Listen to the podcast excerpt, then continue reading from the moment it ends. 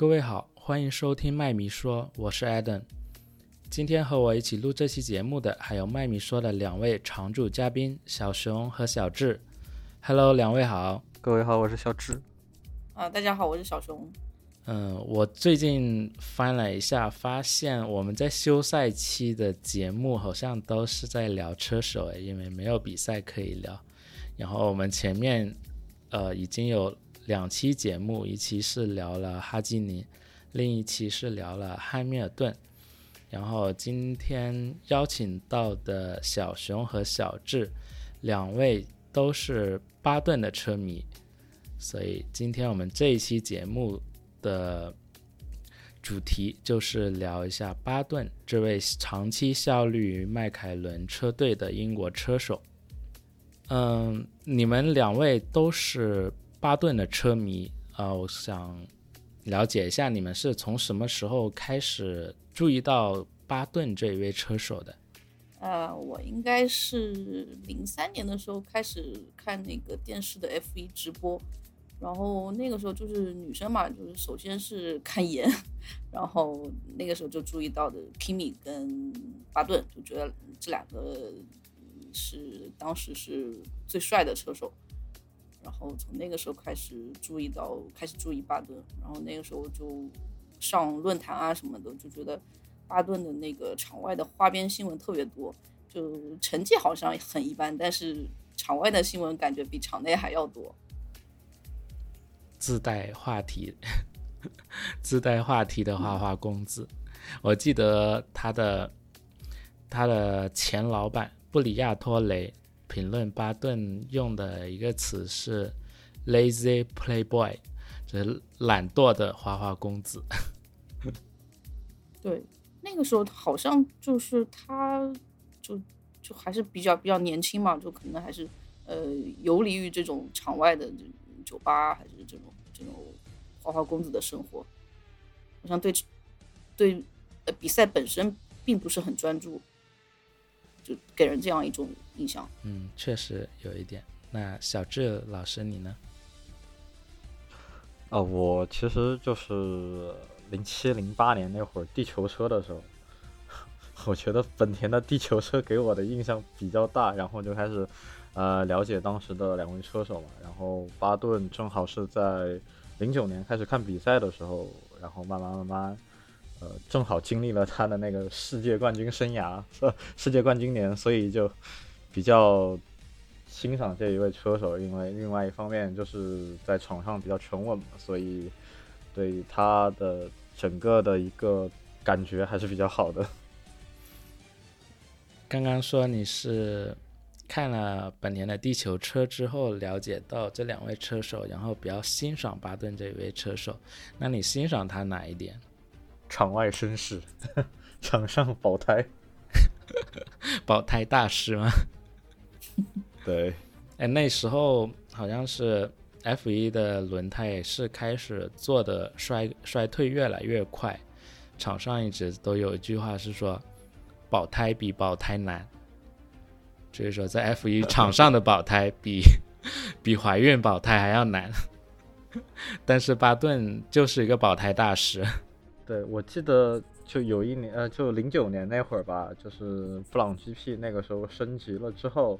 在下半年，我不知道是在看巴西站的时候，看巴西站那个录像，然后忘记是听了哪一个地方的解说，他们就是说，巴顿和巴里切罗之间，巴里切罗的前轮温度永远要比巴顿的那个前轮温度要高，所以就觉得，到底是一个什么样的驾驶风格才能一直保持这个？轮胎温度就一直是始终上不来的这样的一个状况，然后那个时候布朗 GP 的车在那个阶段实际上就是，呃，有一点就是说在前轮温度不够的情况下会出现一点状况，所以他那个时候后半段成绩一直就不上不下的那种状态，跟前半赛季这个 呃夺冠猛如虎相比还是差别比较大的，但是。就整整整体上来说，从侧面上也印证了巴顿的这个保护轮胎的能力，也是有一点这个感觉。但是零九年他前半段确实很猛，前七场比赛赢了六场，后半段的话，可能其他的大车队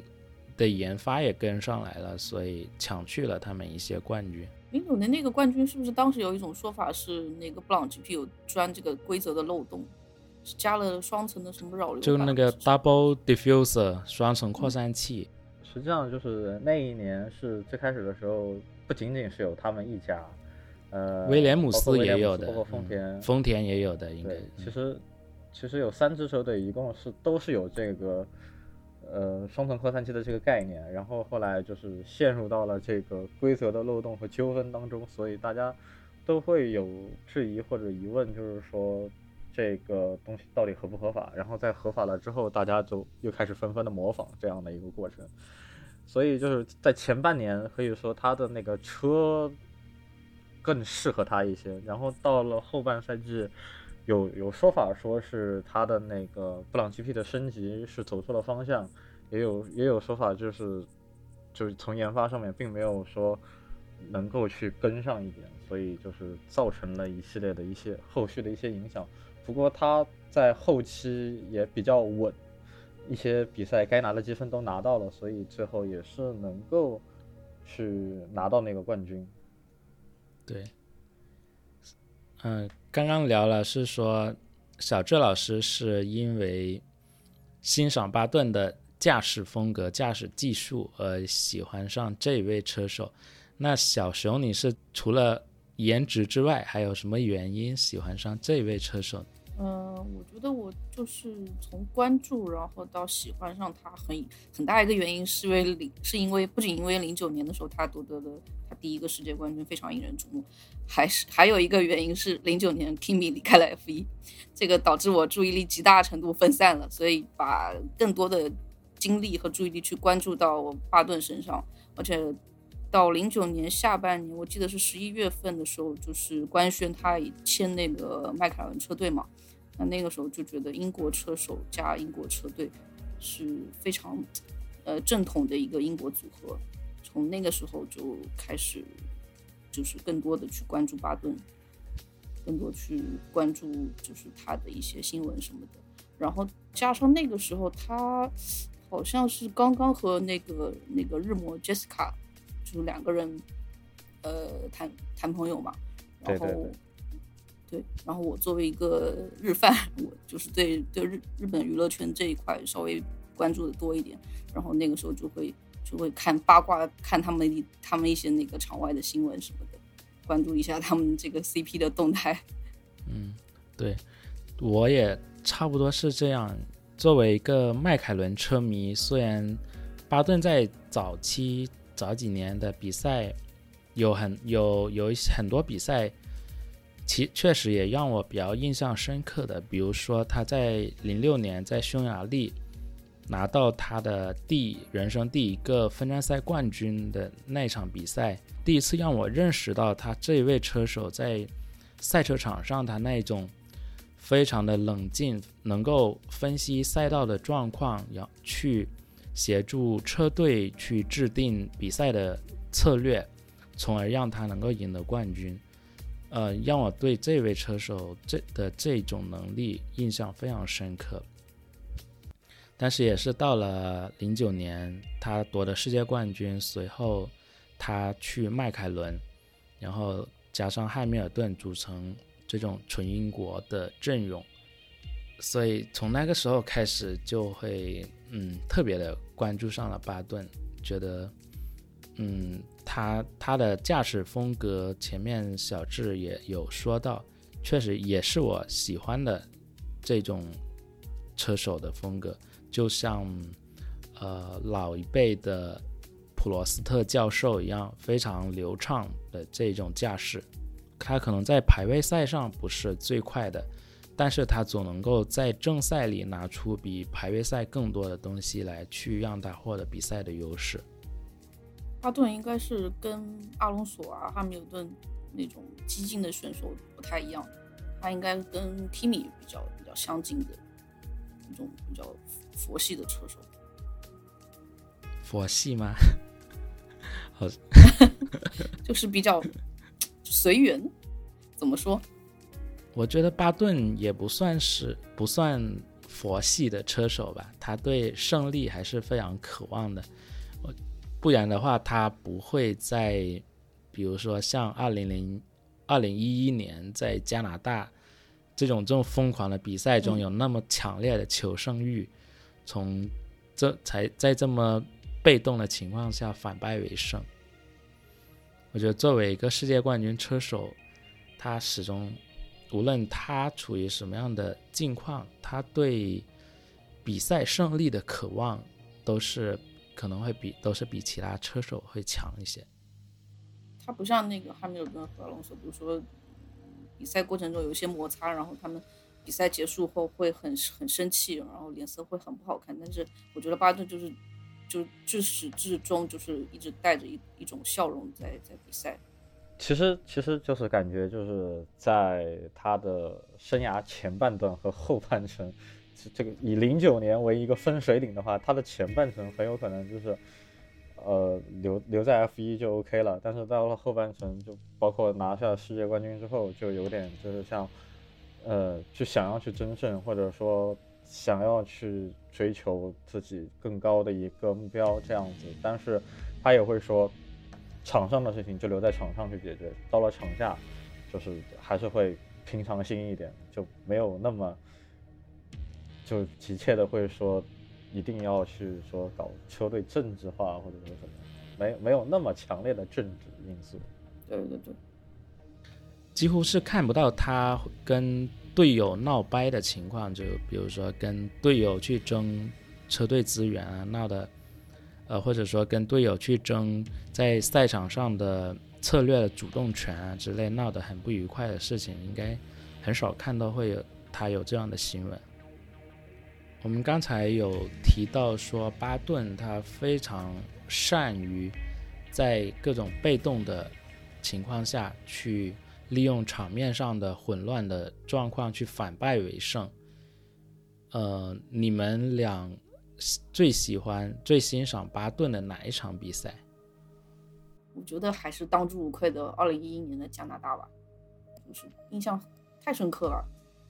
六个小时的雨战，当时我记得那个转播好像是停了又停，中间一直不断的在下雨啊，一直在。在那个重新开始比赛，重新呃中断比赛，然后当时巴顿是从最后一位发车，然后一直到倒数的第二圈是已经追到前面的瓦特尔了，然后在最后一个最后一圈的最后一个弯，瓦特尔有一个打滑的失误，然后就巴顿完成了这个看似不可能完成的胜利，那种印象太深刻了。然后印象还有很深刻的就是他当时有个镜头，就是他跟 Jessica 两个人隔着头盔在 kiss 的这样一个一个镜头，好像那个时候还有他老爸吧，他老爸应该还在。对，嗯，对，那一场比赛他老爸还在的。那一场比赛感觉 确实太漫长了，看着看着睡了一觉起来，我靠，还没结束，还是红旗。对，而且在这场比赛里，巴顿是把两个世界冠军给撞出去了，一个是撞了自己的队友汉密尔顿，另一个是撞了头哥阿隆索。啊，头哥这个我真的忘了。呃，但是但是在那种天气条件下，真的就是有有些事情真的是不可控。是。汉密尔顿应该是追尾他吧？哈密尔顿当时在他是汉密尔汉密尔顿是在前面，然后呃当时是他是处在后面，然后两个人在准备进一号弯之前是两个人有一点小的擦撞，然后汉密尔顿的后轮是跟他的前面碰了一下，所以那一下就是 怎么说就是有有比较有点争议。然后巴顿其实也被罚了。对，也被罚了一次通过维修区嘛。对，对，就这样还能最后夺冠。其实你如果就是说，真正对对于对于基本上对于巴顿的球迷来说，二零一一年加拿大站真的是一场怎么说，整个就算是他整个职业生涯的一个缩影样子的一场比赛，就不仅仅是包括了他在比赛初期的时候。呃，和队友之间有一个小的擦碰也好，小的摩擦也好，然后再包括后面去慢慢去追，然后其实，在二零一零年和一一年这两年，他在迈凯伦的时候，实际上就是他一直展现出来他对于这个天气的一个很好的一个掌握度，包括一零年他在澳大利亚那一场，就是大家所有人还在雨胎的情况下，他第一个换上了，他他也是大胆的换上了干胎。然后去冲那一个比赛，然后拿下了二零一零年的澳大利亚站的冠军。然后二零一一年这边一个长时间的雨战，然后包括又有暂停的一个情况，然后他自己还有六次的停战，包括其中包括一次这个罚停。所以就是这整个一场比赛来说，就是对于车迷们来说，这是一场非常值得回味的一场比赛。然后在最后一圈的时候，他抓住一个机会来超越维特尔，实际上也是可以说，在那场比赛当中，他对于这个胜利的渴望，一直是激励着他去不停的往前进，进去不停的去追击。所以我觉得那一场比赛其实，呃，对于我们来说，这是一场非常非常印象深刻的比赛，也是。怎么说？喜欢对于喜欢他的人来说，也是一场非常呃有魅力的一场比赛吧。对，这场比赛我觉得是融合了他自己的驾驶技巧、战术、智慧和耐心的一场胜利。而且刚刚小智说的这场比赛，可以说也是他职业生涯的一个缩影，这点还是比较赞同的。因为可以看到巴顿的职业生涯，他其实绝大部分时间都是驾驶着一台竞争力并不是那么强的赛车，就像他在加拿大站一样，绝大多数时候可能他都是遇到各种各样的问题，在后面去向前面的车手发起追击，但是到了最后时刻，他依然是获得了胜利，然后他的生涯也。终于能够实现了他的梦想，最后拿到了世界冠军。然后我还有印象深刻的几场比赛，包括二零一一年的日本站，那个时候算是巴顿的半个主场吧。呃，而且那个时候那一场比赛正好是瓦特尔夺得年度总冠军的比赛。虽然那个时候就是风头已经被瓦特尔抢抢尽了，但是我觉得。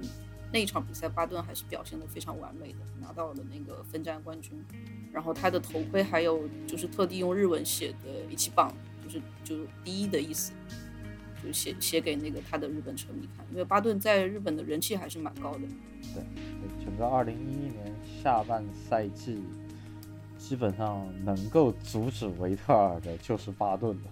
而且而且二零一一年是汉密尔顿是一号车手，巴顿是二号车手，但是。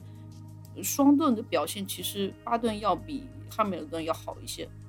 对，一一年，一一年实际上是最后的年终积分是巴顿要高于汉密尔顿一些，应该没记错的话，应该是一一年。巴顿可以说是就是汉密尔顿和阿隆索的队友中极其少有能够胜过他们的车手。你看一下汉密尔顿的队友。除了巴顿，就是只有罗斯伯格赢过他。然后阿隆索的队友中，其实也几乎也是很少车手能够赢过他，但是巴顿就能够赢过阿隆索。虽然说他们开的呃迈凯伦本田赛车，开的 GP Two 赛车没有太多的代表性，而且巴顿还给 GP Two 拿下了第一个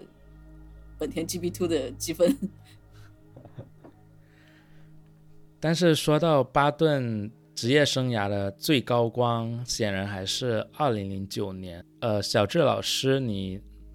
对这这一个这一年的比赛还能还记得多少？能不能给我们呃介绍一下二零零九年巴顿夺冠的这一个赛季？实际上就是巴顿在这个呃零九年，在最开始的时候，一直都是因为。零九年，实际上布朗也是在很晚很晚才接手本田这个车队的整体的东西。然后他们在呃测试日上亮出他们的赛车的时候，大家也是会觉得他们是不是就是像以前普罗斯特车队那样，就是在呃赛呃在测试日上刷一个媒体圈。但是真正到了澳大利亚站之后，然后发现他们其实是真的快。然后不仅是开季前七场比赛一共拿了六场胜利，也真的就是在后面其实也只有在维特尔火星车时代的时候。或者说后面奔驰火星车时代的时候有过这样的一个体现，然后包括了像在这个哪怕是在它的这个车辆升级不利的一个情况下，其实巴顿还是能够基本上稳在一个积分区的一个条件。然后整个来说，呃，零九年其实印象比较深刻的就是巴西站。真正就是到了巴西站，他要去拿下他的那个年度冠军的时候，我们可以看到他他在那场比赛里面，实际上他也是在从很后面的一个发车，然后一直在往前赶，去追到那个足够拿下积分的一一年，呃，足够拿下积分的那个名次，然后一直跑到跑到最后到冲线的时候。我们可以听到他在 T R 里面正在那唱的 We Are the Champion，We Are the Champion。对对，所以当时我记得他是必须要拿到前四名才可以确保这个世界冠军。对，实际上就是他那一年，就是虽然说没有没有没有能够是在巴西站在领奖台呃在领奖台上站到这个位置，但是他还是取得了他该拿的一个名次。所以这就是我们比较欣赏巴顿的一点，就是说。他明确的知道他在场上他需要达到一个什么，而不会就是说我已经达到了这个之后，我还要去继续的向前去追赶或者说什么。他知道他自己所需要的这个积分的话，他会为了这个东西而去努力而去搏命，但是他不会就是说冒额外的风险去说再去往前追赶，以以防止就是会出现任何其他的一些状况。所以这其实是他。整个赛季，呃，整个生涯里面，很多次发生到的这种事情。对，那那场巴西，我记得，因为我前几天在看那个，就是关于巴顿的 Top Gear 的那个采访节目，然后当时那个巴顿有有解释这场比赛，他当时在超一个超一辆红牛吧，还是什么，他做了一个假性的那种打滑动作，甩尾甩尾动作，然后那个主持人就问他，你这样不危险吗？因为你是要确保前四名才可以。拿到那个世界冠军的，然后巴顿说他很清楚他自己在做什么，他的这种假性的甩尾打滑都是在他能够控制的这个范围之内的，所以我觉得他是一个就很知道自己在做什么的人。是，呃，之前的本田车队是在十二月份他就宣布，二零零八年的十二月份宣布要退出 F 一，然后其实呃罗斯布朗。宣布要接手这支车队的时间已经是到了二月份了，已经距离新赛季开赛其实已经，呃，还只有很短的时间了。然后巴顿从一个快要失业的车手，然后最终在年终变成了世界冠军车手，这是童话一般的一个故事。很多人就因为是这样这么离奇，这么。看起来不真实的一个赛季，然后就觉得，呃，巴顿拿到一个世界冠军只不过是运气好，这种评论其实我们是看到不少的。你们有没有觉得他真的只是因为运气而拿到了世界冠军？运气这种东西，呃，只能说就真的就是说，在那个阶段，机会正好找到了他。就是在当当这个机会摆在你的面前的时候，你能够去抓住，然后并且去取得这个冠军，实际上这是一个非常了不起的一件事情，并不是说，因为因为在那个赛季，并不是只有他们一家去先吃透了这个规则，而且是包括了呃威廉姆斯，包括了丰田，他们实际上都已经去想到了这一点，而且都已经去努力去做了，然后。当一切都合适的时候，他们去抓住了这个机会，在前七场比赛里面，他们六次拿布朗 GP 六次拿下了这个冠军也好，可以说他在前半程是给他积累了这个优势，但是在后半程他的车并没有像前半程那样统治力的状况下，他还是能够去说将他的赛车以安全呃以积分区的这样的一个名次带回，这其实是一件非常了不起的一件事情。呃，然后到了这个最终比赛的时候，到到了这个最需要去竞争积分的时候，他也能够去来 push 自己，来去取得这样的一个呃所需要的一个分数，所需要的一个名次。所以，其实那一年对于他来说，是他整个一个状态的一个提升，因为在零九年之前，他可能零七年、零八年开了两年的地球车。那真的是地球车，一直是在 尾部的一个徘徊的一个状态，所以，所以就是，所以当他零九年驾驶到这台火星车的时候，他能够去抓住机会来去夺得这个冠军，所以只能说运气的确也帮到了他，然后，但是真正能够把这些全部都凝固成一种力量来促使他夺冠。实际上也是比较这个，也是他那一年比较伟大和以及神奇的一个地方。对，虽然说有一句话叫做“运气都是给那些做好准备的人的”，这句话虽然很老掉牙，但是我觉得对形容巴顿在二零零九年是蛮合适的。我觉得二零零九年对巴顿也是。有一种十年磨一剑的这样的感觉，因为他是一九九九年加入 F 一，然后到零九年正好是十年。嗯，我觉得任何一个世界冠军，他取得世界冠军绝对是有那么一点点运气的成分在里面，但是也是巴顿有他有这个能力，然后他有一辆正好在那个时代的好车，然后多种因素嘛加在一起，然后才有那一年的冠军。对，其实是，其实在我心里，我觉得。巴顿是，我我觉得他的能力是配得上多个世界冠军的，只是说他的生涯其实一直都是开着竞争力并不并不是那么强大的赛车，所以就一直没有能够让他表现的机会吧。其实，其实对于这个，我其实就是说，在零四年那会儿还是。那就反正就是那一阵子，就零三零四年那一阵子，当他去到了，当他去到 B A R 了之后，然后他慢慢慢慢能够展现出来拿杆位或者说拿分站领奖台这样的一个水平的时候，也也是有人就是表示就是说，他就记得当时应该是有人会说他会不会成为下一个舒马赫的接班人这样的一些话，然后。但是，一直到了零六年，他才拿下自己的一个生涯首胜。实际上，他的整个的这个生涯前半程一直就，并不能称得上是运气多么好的一个车手，只能就是说，在 在他在有一台比较快的车上的时候，他能够去把这台车的潜力发挥出来。但是，并不一定就像那些。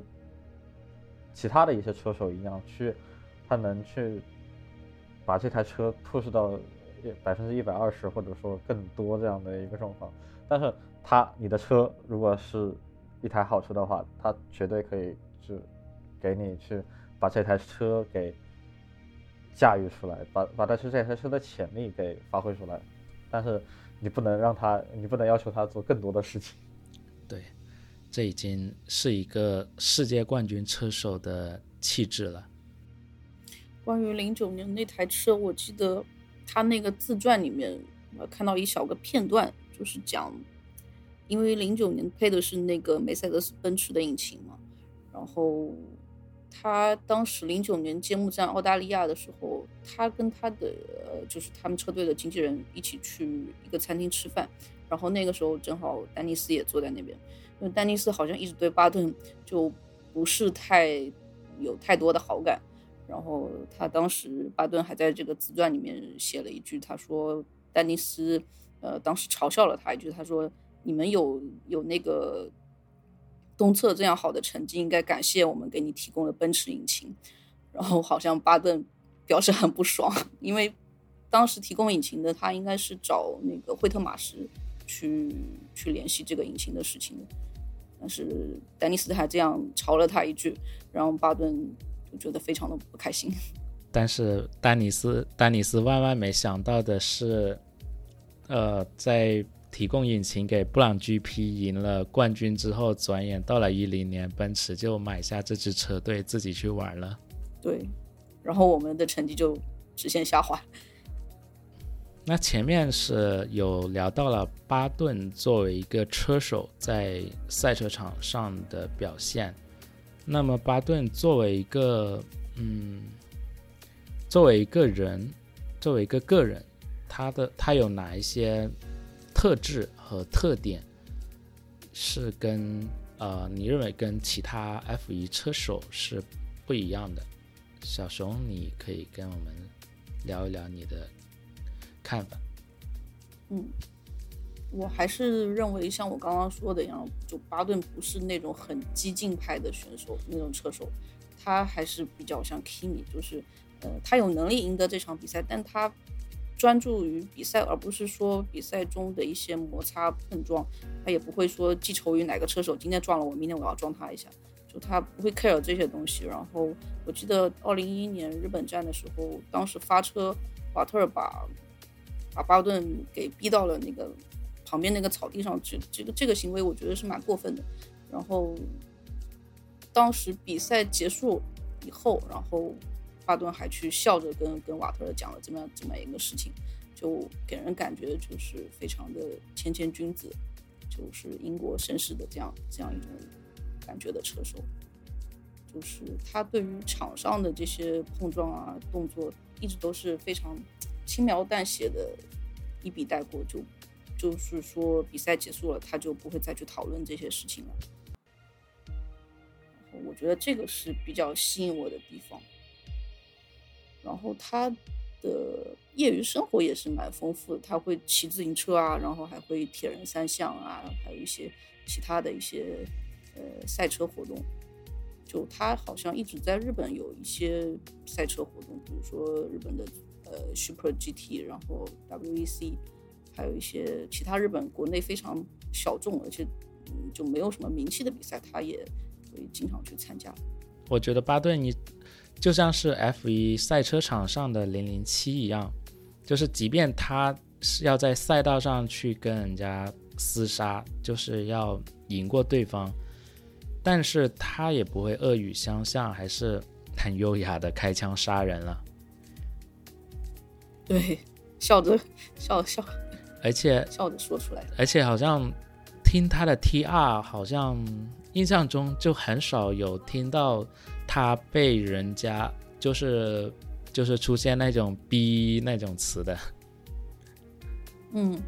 他好像自己也很少说这个逼的词。其实我觉得，就印象比较深刻的，实际上就像二零一零年那会儿土耳其站。正好前面红牛两个人自相残杀出去了之后，实际上汉密尔顿和巴顿之间也是有一点这一种擦枪走火的态势，但是两个人最后都收住了。我觉得这一点实际上也也也很那个，也也也很值得可以就是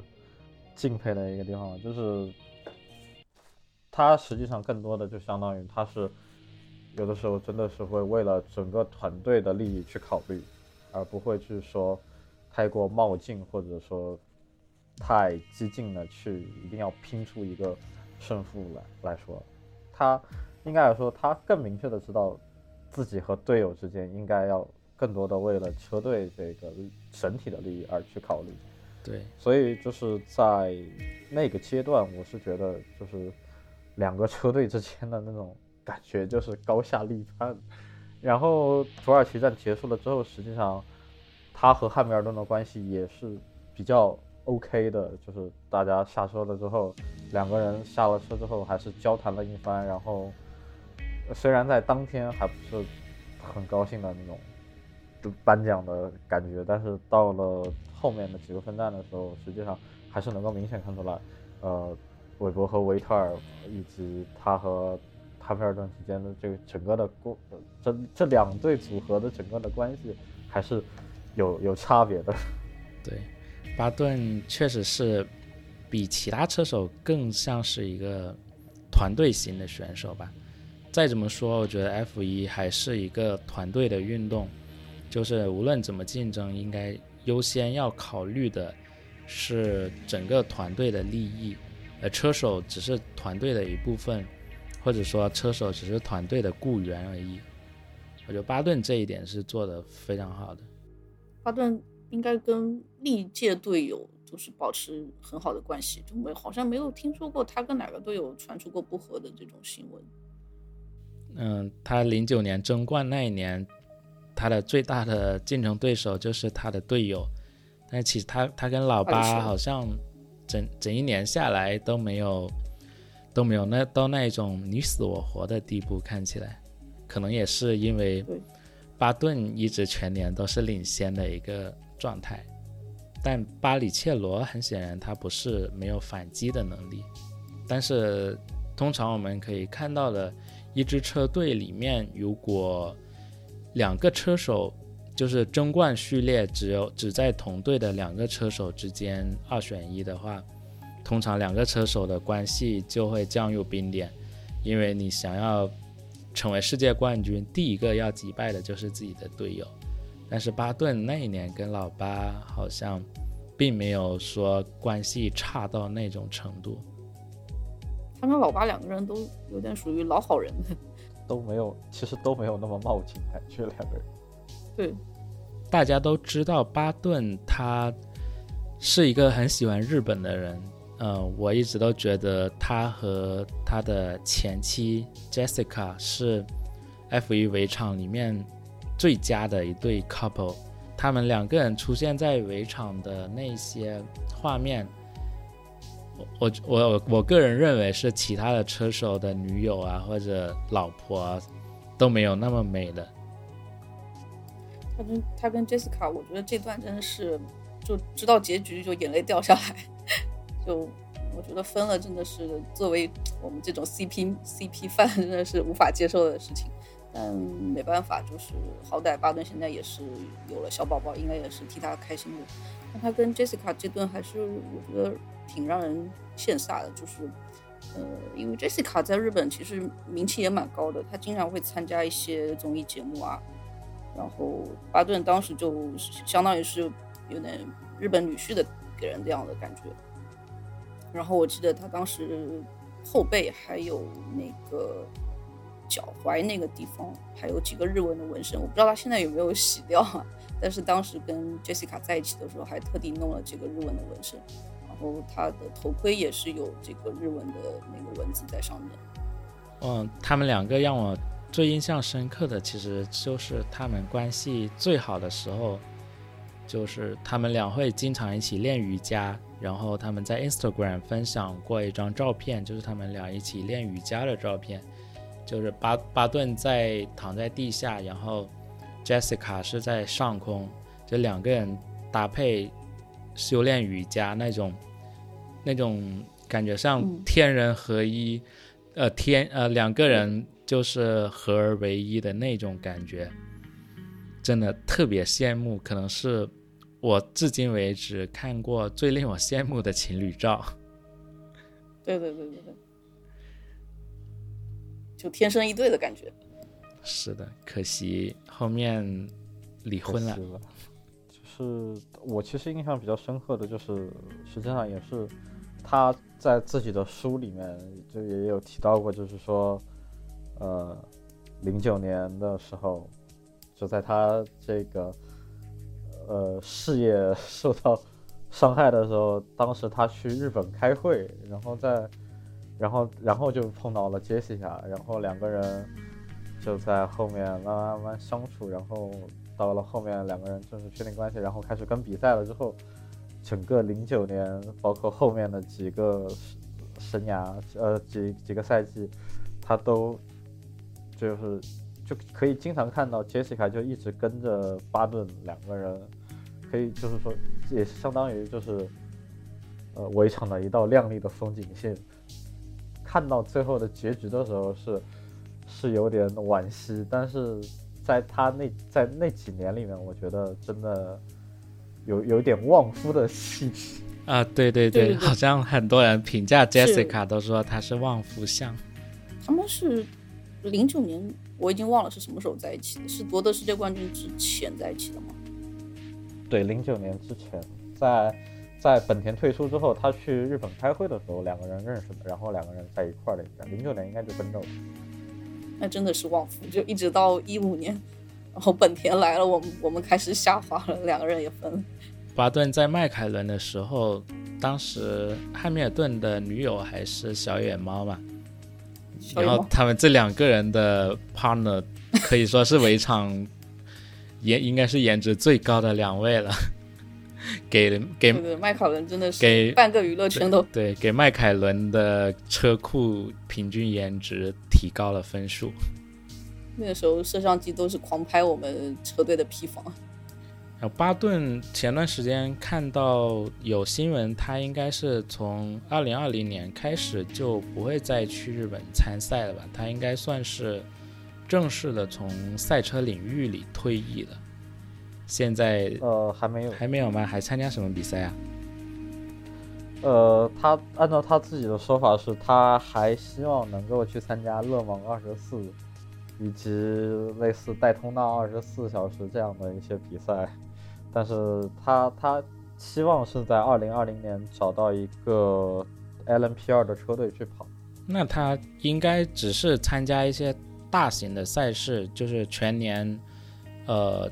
比如说整个赛季跑下来这种这种比赛，他应该已经没有整赛季去跑的比赛了。对，整赛季的话应该是没有了，因为对于他来说，我觉得对于他来说，现在是没有什么必要去跑整个赛季的一些比赛了。他自己的意思就是说，